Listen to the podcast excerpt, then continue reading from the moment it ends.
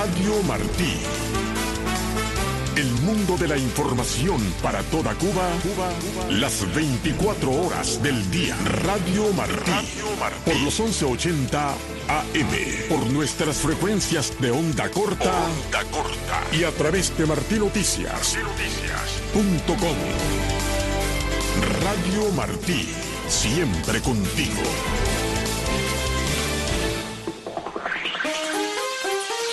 Informa Martín Noticias. El preso político cubano Francisco Rangel Manzano denunció el martes a través de una llamada telefónica las precarias condiciones que enfrentan los reclusos en la prisión de Canaleta. Desde Matanzas, Regla Brunate dijo además a Martín Noticias que las visitas con su esposo han sido vigiladas. Ayer la llamada telefónica que, que, le, correspondía me comunica que se encuentran que se encuentran siete presos durmiendo en el suelo.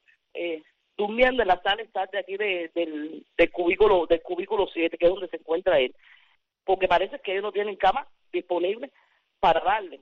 Además, la visita familiar que tuvo el día 25 por dos veces consecutivas fue apartada en un salón. La primera vez fue todo el tiempo custodiado por un oficial eh, sentado a la entrada de la puerta. También estoy denunciando que los alimentos, como bolsas de pan con negro transparente, son abiertas como los refrescos en polvo sellado, las confituras se las abren, las barras de dulce guayaba son trituradas, la alimentación es pésima. Entonces, eh, eh, eh, de encima que es pésima, uno le lleva los alimentos, por ejemplo, el pomo de mayonesa sellado, yo se lo llevo para que le dure más tiempo, porque son, son 30 días, 30 días sin llevarle nada de comer. O sea que eso que yo le llevo le tiene que debe durar por lo menos, aunque sea veintipico de días. Le abren el pomo de mayonesa sellado y a la vez que se lo abren, ya eso se va echando a perder. Todo esto ordenado por un tal Pérez Pérez, militar retirado, que creo que ni cargo tiene. Pero este señor es el que atiende el salón de visitas, o sea, es el que atiende el problema de, los de los sacos de los alimentos. Eh, también denuncia al director de la prisión, Alberto García Araña, por todas estas relaciones de derechos humanos constantemente en dicha prisión.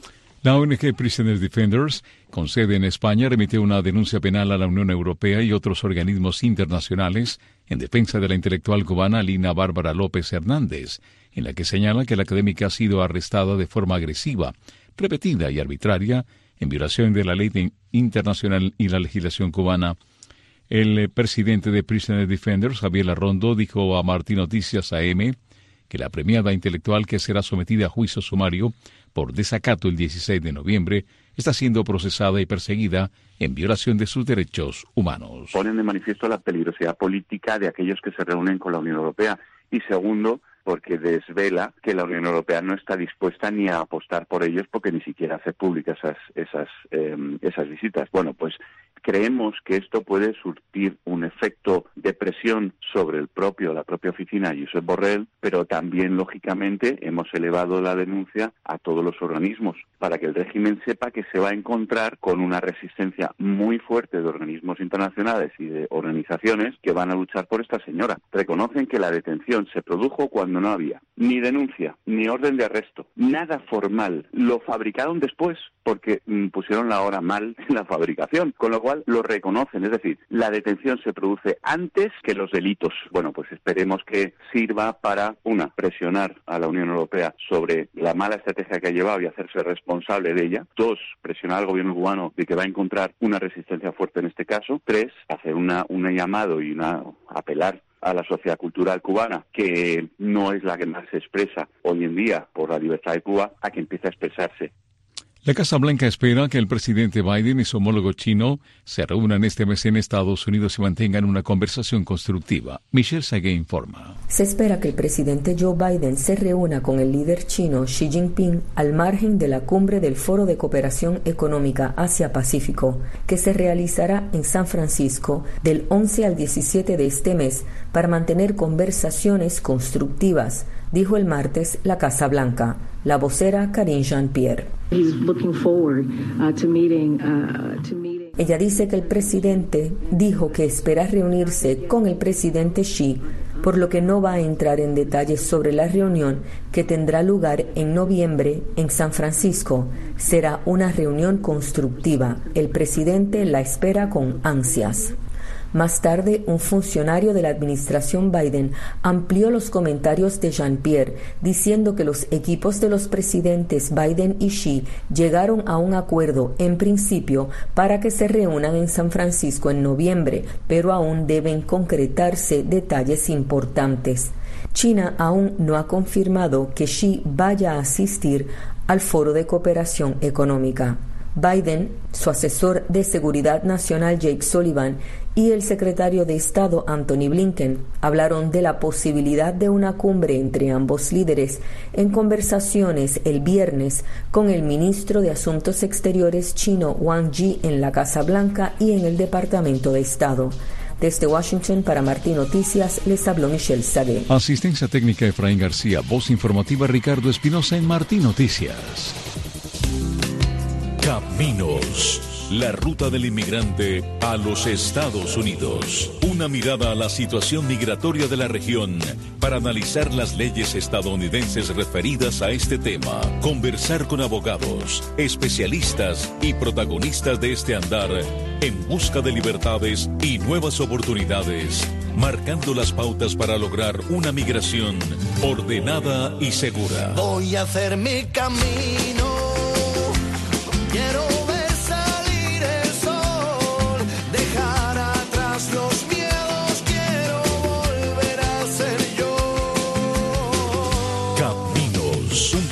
Producido por Patricia Martínez, con la conducción de Exilda Arjona. Un saludo a todos los que están escuchando Camino. Soy Exilda Arjona y en la producción me acompaña Patricia Martínez. En Camino les ofrecemos los comentarios de especialistas, abogados y protagonistas de la historia migratoria. Desde ya los invitamos a acompañarnos durante aproximadamente media hora de programa. Iniciamos con esta noticia. Estados Unidos confirmó el viernes pasado a través de su embajada en La Habana que decenas de cubanos fueron retornados a la isla en el séptimo vuelo de deportación. La operación había sido divulgada por el Ministerio del Interior de Cuba. El vuelo del 26 de octubre devolvió a la isla a 27 cubanos que intentaron entrar a Estados Unidos sin autorización. La Embajada de los Estados Unidos en Cuba, en su cuenta de ex antiguo Twitter, instó a los cubanos no ponga en riesgo su seguridad ni la de su familia. Viaje seguro y legal. Estados Unidos afirmó en abril de este año que con el aumento en los vuelos de expulsión, los migrantes que crucen la frontera de Estados Unidos sin autorización y que no reúnan los requisitos para obtener protección serán devueltos en forma rápida y se les aplicará una prohibición de regresar por cinco años. Además de Cuba, ICE, en coordinación con el Departamento de Seguridad Nacional y la Oficina de Aduanas y Protección Fronteriza, ha realizado múltiples vuelos de expulsión a Centroamérica, Colombia, Haití, Jamaica y Perú. Desde mayo del año pasado, el DHS ha expulsado o devuelto a más de 300.000 personas. Estás escuchando Caminos, la ruta del inmigrante a los Estados Unidos.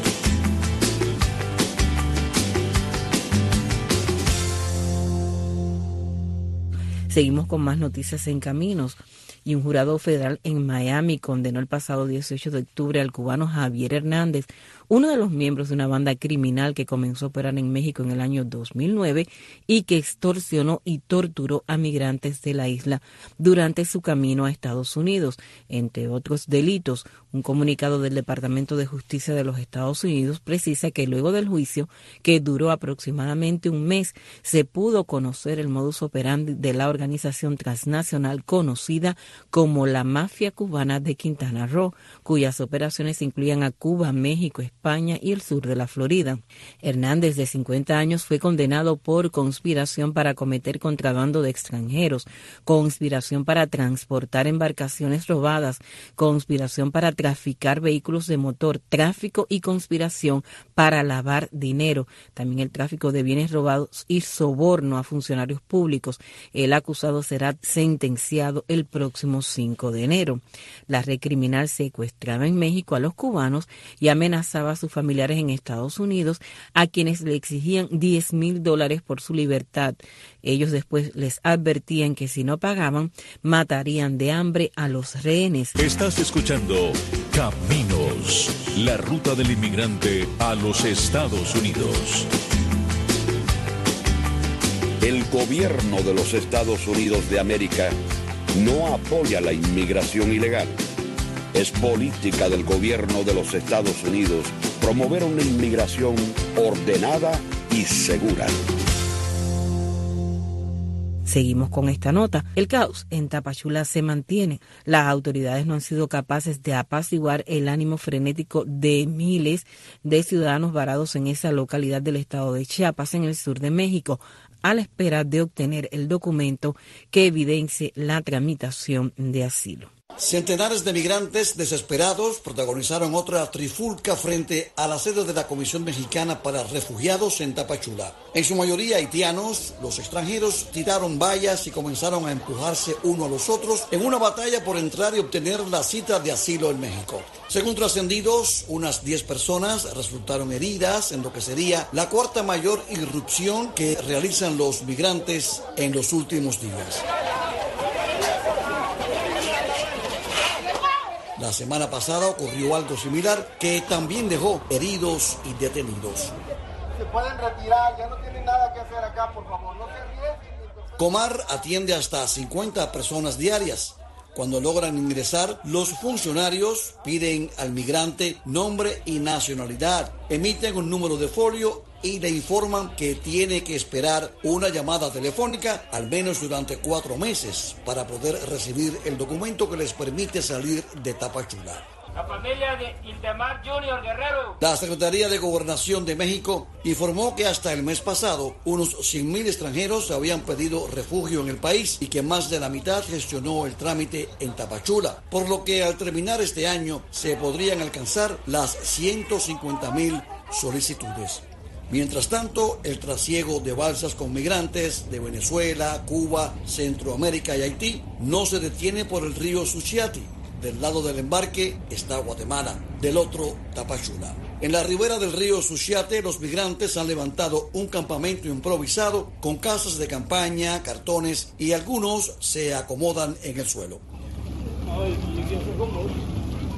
Por lo general, los cubanos comienzan la travesía en Nicaragua. Los de Venezuela, por ejemplo, tienen que atravesar la temible selva del Darién entre Panamá y Colombia. No se conocen las cifras oficiales de la cantidad de cubanos que hay en Tapachula, pero fuentes de la propia masa migrante hablan de unos 20.000. Muchos de ellos darían por sumarse a la caravana que ha sido convocada para el 30 de octubre con la intención de vencer los más de mil kilómetros que los separan del sueño americano. Ricardo Quintana, Martín Noticias. Estás escuchando Caminos, la ruta del inmigrante a los Estados Unidos. El gobierno de los Estados Unidos de América no apoya la inmigración ilegal. Es política del gobierno de los Estados Unidos promover una inmigración ordenada y segura. Miles de cubanos han sido interceptados en los dos últimos años fiscales ingresando a Estados Unidos.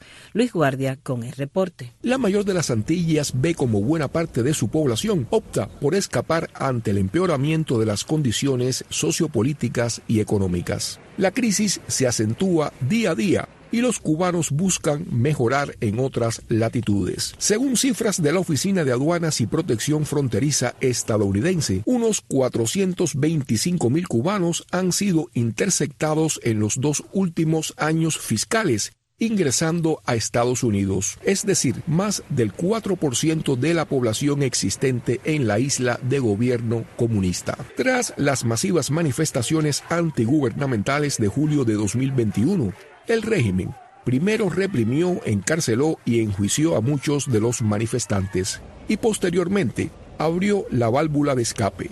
Nicaragua instauró el libre visado para los cubanos y Managua se convirtió en el trampolín de un gran éxodo migratorio.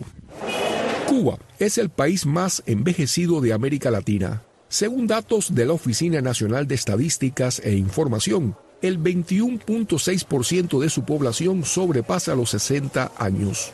La mayor de las Antillas no alcanza el llamado reemplazo poblacional. La tasa de natalidad o fecundidad es de 1.45 hijos por mujer, muy por debajo de la media regional. Desde una perspectiva gráfica, la pirámide de crecimiento lógica en Cuba se invierte. No solo aumenta la población de ancianos, sino que a su vez disminuye la de niños y jóvenes.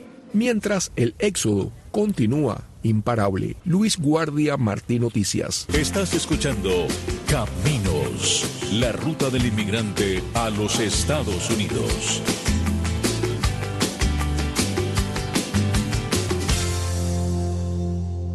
Seguimos en camino. Soy Exilar y en la producción me acompaña Patricia Martínez. Mi colega Alejandro Marcano conversó sobre el tema de la migración con la abogada de inmigración Isadora Velázquez. Así que escuchemos. Miles de cubanos que entraron a Estados Unidos por la frontera y fueron liberados con el documento conocido como I-220A podrían no ser elegibles para recibir la residencia permanente bajo la ley de ajuste cubano, según una decisión de un tribunal de inmigración. Sin embargo, se había llegado a un acuerdo en su momento con ICE en el cual personas que hubieran entrado dentro de ciertas fechas podían tener el privilegio de recibir el parol más adelante porque se asumía que en un futuro la Corte podía determinar que la I-220A en sí no era parol. Este parol se recibía mayormente pidiéndolo, es decir, si uno tenía el documento I-220A y no tenía un parol, uno podía contactar directamente a ICE y pedirle que le mandara el parol debido a ese acuerdo que hubo entre las cortes locales aquí en Miami y el gobierno federal, ICE y los demandantes. En cambio, se ha notado en los últimos días que algunos cubanos que cruzaron la frontera y fueron liberados bajo palabra, es decir, lo que se conoce como parol, con la condición de reportarse ante las autoridades dos meses después y llevar un rastreador electrónico, han sido elegibles para recibir la residencia bajo la ley de ajuste cubano. Esto por lo visto se ha extendido de una manera proactiva, ya que el acuerdo aún continúa más allá de la decisión que tuvimos en la Corte de Apelaciones. También se entiende que esta decisión en la Corte de Apelaciones va a continuar y lamentablemente todavía tenemos un trato que no ha sido uniforme a las personas que entran a la frontera. Vemos algunas que reciben I-220A y salen bajo palabra, otras que se ven con el documento I-220B o tienen que pagar una fianza y otras que de manera arbitraria están recibiendo este parol. La decisión de la Corte se produjo tras una apelación del Departamento de Seguridad Nacional sobre la decisión de un juez en Florida que consideró legal en 2022 que un migrante cubano que cruzó la frontera y fue liberado con un formulario I-220A recibiera la residencia permanente bajo la ley de ajuste. Esta confusión es lo que está llevando a cierta proactividad y es recomendable para personas que tengan el documento I-220A que antes de aplicar al ajuste cubano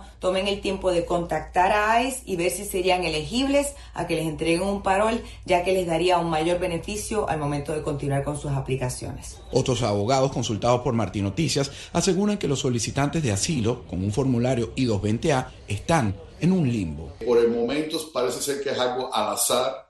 Hemos podido identificar ciertas características de las personas que han recibido la carta. Entre ellas son cubanos que no están a nivel de corte, son cubanos con I-220A, son cubanos con solicitudes de residencia pendiente con el Servicio de Inmigración y eh, son cubanos que parece ser que en su mayoría, si no totalidad, hasta el momento entraron en el 2021. El camino hacia la ley de ajuste se ha ido estrechando cada vez más para los cubanos. En 2017, el entonces presidente Barack Obama derogó la comúnmente llamada ley de pies secos, pies mojados, que permitía quedarse tras tocar tierra en Estados Unidos. Realmente cada caso presenta una serie de circunstancias distintas a pesar que los motivos por el cual están viniendo son similares. El fallo de la Junta de Apelaciones puede ser recurrido en el Tribunal de Apelaciones del Distrito de Miami y en caso de no ser exitosa la apelación en la Corte Suprema, una opción que podría o no ser aceptada debido a que los jueces del Supremo tienen la discreción para aceptar o no los casos. Alejandro Marcano Santelli. Martín Noticias. Estás escuchando Caminos, la ruta del inmigrante a los Estados Unidos. El gobierno de los Estados Unidos de América no apoya la inmigración ilegal. Es política del gobierno de los Estados Unidos promover una inmigración ordenada y segura.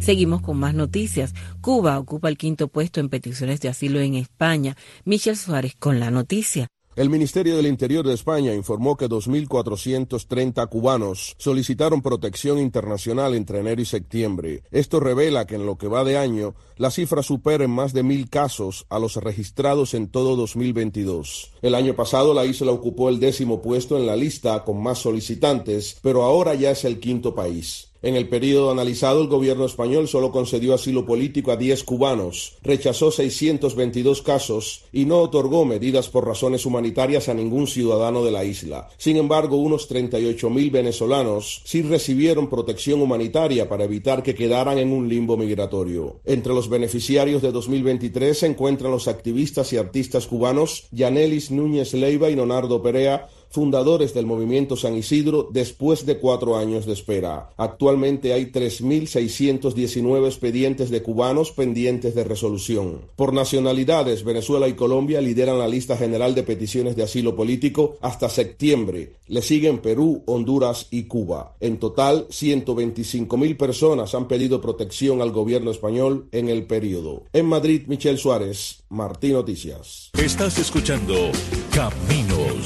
La ruta del inmigrante a los Estados Unidos. El gobierno de los Estados Unidos de América no apoya la inmigración ilegal. Es política del gobierno de los Estados Unidos promover una inmigración ordenada y segura.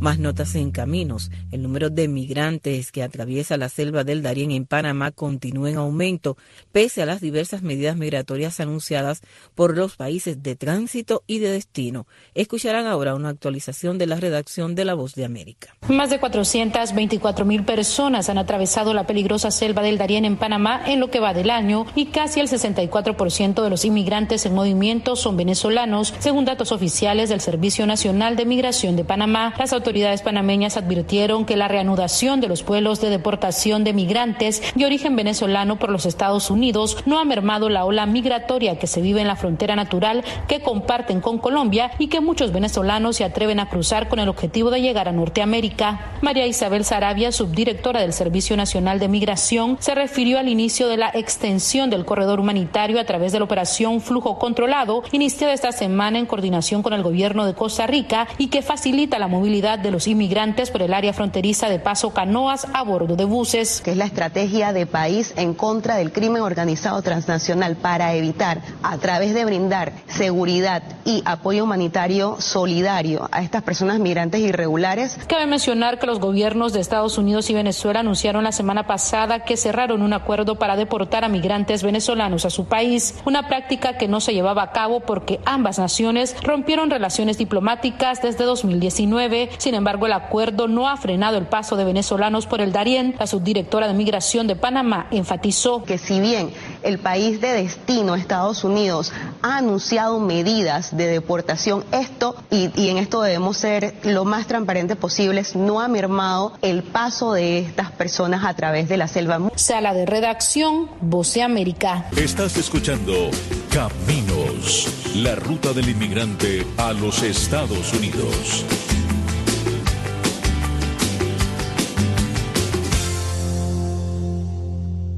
Gracias por la sintonía. Seguimos en su programa Caminos y cubanos se unieron a los miles de migrantes que el lunes 30 de octubre partieron rumbo norte en una caravana desde Tapachula en el estado mexicano de Chiapas.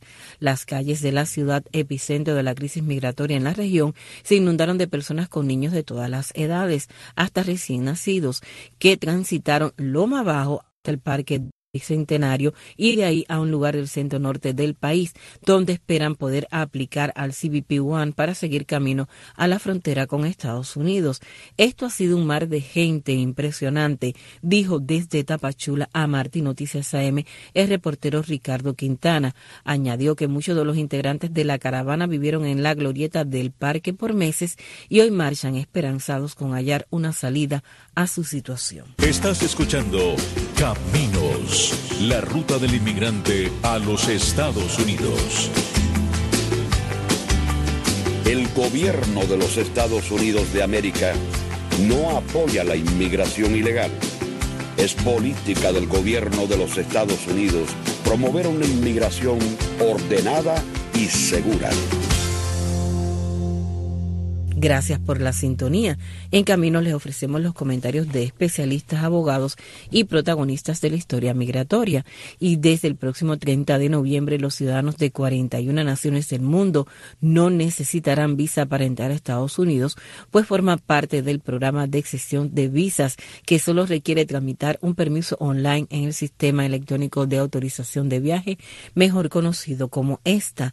En el listado de beneficiados ya figuraban varias decenas de nacionalidades, pero en la fecha señalada se va a dar la incorporación de los ciudadanos de Israel, según informó el Departamento de Seguridad Nacional de HS por sus siglas en inglés. Anthony Blinken, el secretario de Estado de los Estados Unidos, resaltó que la entrada de Israel en el programa de extensión de visas representa un paso crítico en la asociación estratégica. Blinken aseguró que esto fortalecerá aún más los lazos entre los pueblos, la cooperación económica y la coordinación en materia de seguridad. Algunos de los países que ya pertenecen a esta lista son Andorra, Bélgica, Chile, Croacia, Italia, Japón, Portugal y la lista sigue hasta el número 41. Estás escuchando Caminos, la ruta del inmigrante a los Estados Unidos.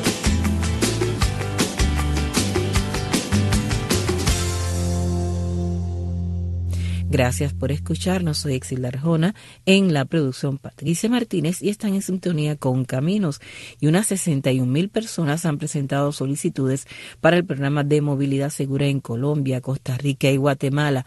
El proceso de evaluación y asesoramiento de los solicitantes ya está en curso. Con la noticia, Michelle Sagué desde Washington. El pasado abril, el gobierno norteamericano anunció el programa Movilidad Segura para que tanto las personas migrantes en América del Sur y Centroamérica tengan la posibilidad de llegar a Estados Unidos por vías legales.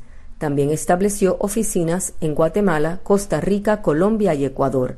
La subsecretaria de Estado adjunta principal de la Oficina de Población, Refugiados y Migración del Departamento de Estado, Marta Youth, dijo que las oficinas de movilidad segura ya han registrado a miles de personas. A fecha del 17 de octubre, aproximadamente 61 mil individuos han presentado solicitudes ya um, para el programa de movilidad segura en Colombia, Costa Rica y Guatemala. Y el proceso de evaluación y asesoramiento de los solicitantes ya está en curso se han remitido a 4.800 personas para un posible reasentamiento como refugiado en Estados Unidos. Y se han evaluado a cerca de 8.000 individuos para otras vías legales a Estados Unidos. Youth dijo que específicamente en Colombia, donde ciudadanos de Cuba, Haití y Venezuela pueden presentar una solicitud, 43.600 personas han presentado solicitudes.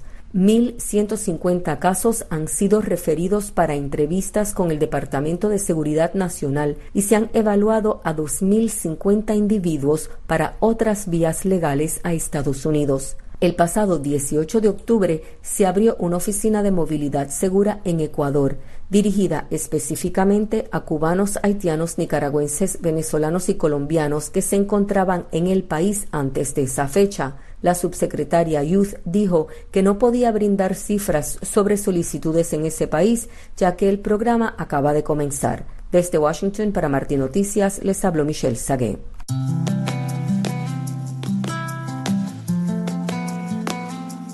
Así vamos terminando caminos. Gracias por la sintonía.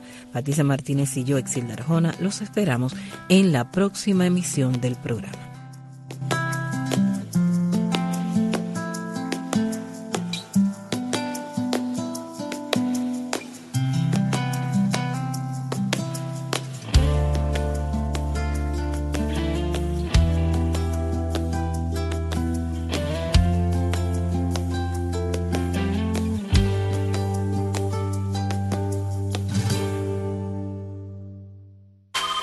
Descarga gratis la aplicación de Martín Noticias para tu tableta o teléfono móvil. Android o iPhone. Es la aplicación interactiva que te permite compartir lo que quieras sobre Cuba. Fotos, audio, videos y alertas sobre noticias.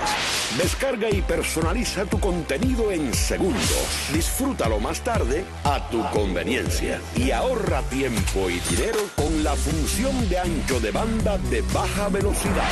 Escucha Radio Martí en vivo las 24 horas del día. Mantente al tanto del mundo sin censura con la aplicación de Martí Noticias para tu tableta o teléfono